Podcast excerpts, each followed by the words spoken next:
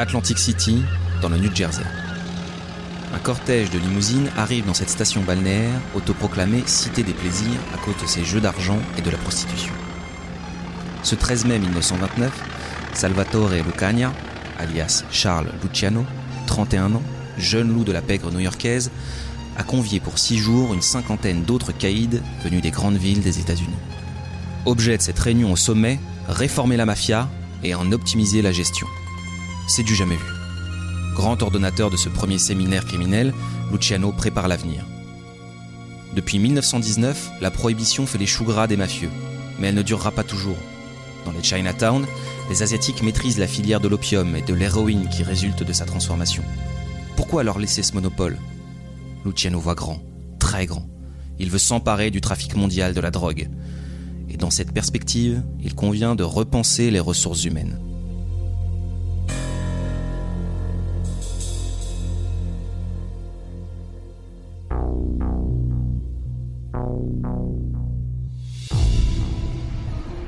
Scène de crime, saison 2.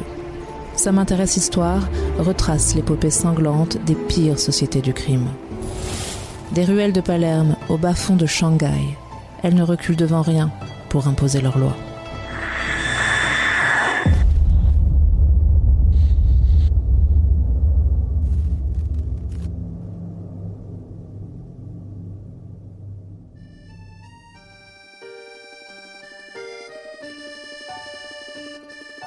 Ce 13 mai 1929, Lucky Luciano organise à Atlantic City un séminaire pour réorganiser la pègre et en devenir le chef incontesté. Car depuis une vingtaine d'années, la mafia italo-américaine s'est développée de façon anarchique. Tout commence au début du XXe siècle. Les Siciliens en proie à la misère traversent en masse l'Atlantique. Parmi eux, des mafiosi qui prennent aussi la tangente vers les États-Unis, où ils deviennent des chefs de famille influents. Salvatore Lucania, le futur Lucky, est né près de Palerme. Il n'a que 10 ans lorsqu'il arrive à New York en 1906 avec ses parents. Le gosse a vu trimer son père dans les mines de soufre et décide de réaliser le rêve américain, coûte que coûte. Le petit Sicilien abandonne l'école pour la rue. Il est arrêté pour vol à la tire à 11 ans.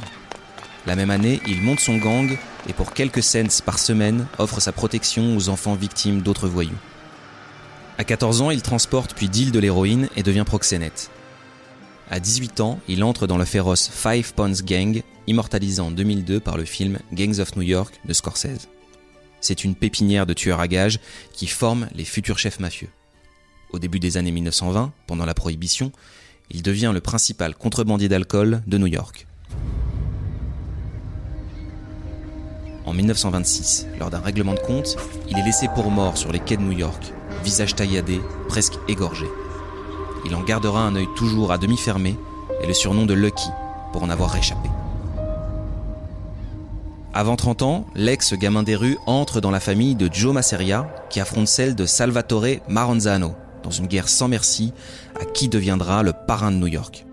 Pour Lucky, c'est l'heure des comptes. Va-t-il trimer toute sa vie pour des chefs imbus d'eux-mêmes? Pour lui, les anciens de Cosa Nostra ont fait leur temps. Ils détestent leur guerre fratricide dérivée des vendettas. Ils désapprouvent l'antisémitisme et le racisme qui nuisent à leurs affaires. La plupart des Dons refusent de parler anglais et de travailler avec les pègres juives et irlandaises, pourtant très puissantes. Luciano, lui, veut mutualiser les efforts des gangs, toutes origines confondues. Son credo, une seule race, une seule religion, le fric. Lucky Luciano dort dans des palaces, ne supporte que les caleçons et les chemises de soie et porte des souliers sur mesure. En 1930, il exécute le plan décidé lors du fameux séminaire d'Atlantic City et bouleverse l'organigramme du crime organisé. Il attise la rivalité des deux capis siciliens qui dominent New York, Salvatore Maranzano et Giuseppe Massaria, son ex-boss. Le premier tue le second, une quarantaine de lieutenants y laissent leur peau. Luciano fait ensuite abattre Maranzano le 10 septembre 1931. La place est libre. Il est désormais capo di tutti capi, parrain des parrains. Son organisation, comme il l'appelle, est dotée d'une commission de sept membres issus des cinq familles mafieuses new-yorkaises.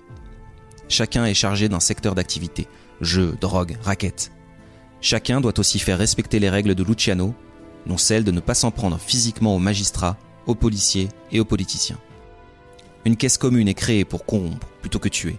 Ce fonds est géré par son bras droit, Meyer Lansky, trésorier de génie, qui invente le blanchiment d'argent à l'échelle internationale et excelle en évasion fiscale. Sa planque privilégiée La Suisse, où le secret bancaire entre en vigueur en 1934. L'entreprise de Luciano fonctionne comme une multinationale, avec des ramifications en Italie, en Europe, à Cuba et en Amérique du Sud. Un modèle de réussite capitaliste dont il se prévaudra dans ses mémoires. Notre entreprise était plus grande que celle de Henry Ford. On contrôlait des usines, des entrepôts, des ateliers. On avait une flottille de bateaux et des chauffeurs de camions, des comptables, des importateurs et des exportateurs. Tout ce qu'il faut pour n'importe quel commerce, et on en avait plus que les autres.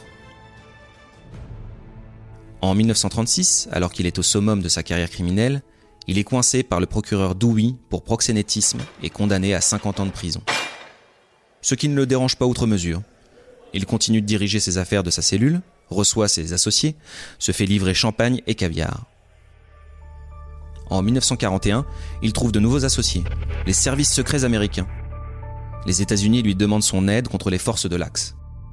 Lucky active ses contacts pour faire régner l'ordre sur les docks de New York et assurer à l'armée la sécurité de son matériel. En 1943, les Alliés préparent plusieurs débarquements en Europe.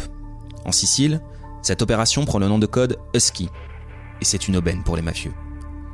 Les USA demandent à leurs détenus d'origine sicilienne de reprendre contact avec les mafiosi de l'île afin de former des groupes de résistance. Lucky sollicite ses partenaires mafieux et facilite le débarquement puis la reconquête de la Sicile. À la fin de la guerre, les Alliés vont jusqu'à placer des mafieux, pardon, des hommes d'honneur, au poste clé des administrations siciliennes, sûrs de leur antifascisme et de leur anticommunisme. C'est ainsi que Luciano est libéré pour service rendu à la patrie, sous réserve de quitter le territoire américain. Il part s'installer à Naples en 1946. Pour la première fois dans l'histoire de la mafia, il s'associe avec des collègues étrangers.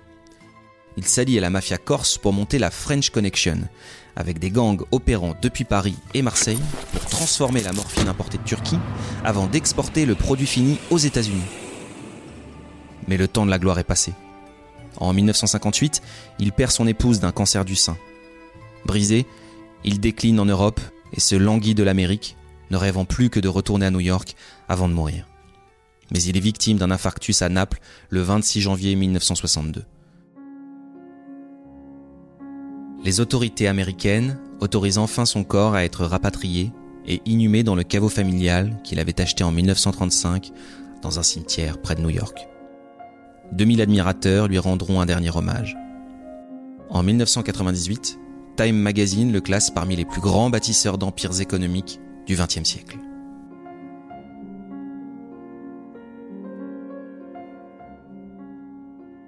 Épisode 2.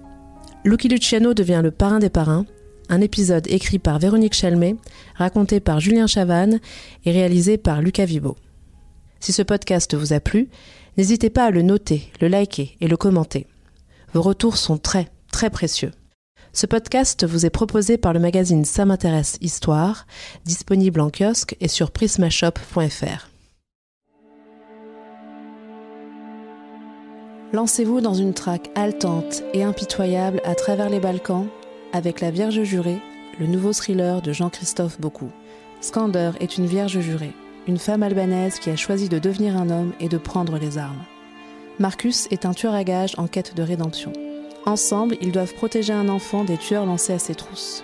Une chasse à l'homme effrénée, distinguée par le Grand Prix du Suspense Psychologique 2021, décerné par Saint m'intéresse Histoire et les éditions Les Nouveaux Auteurs.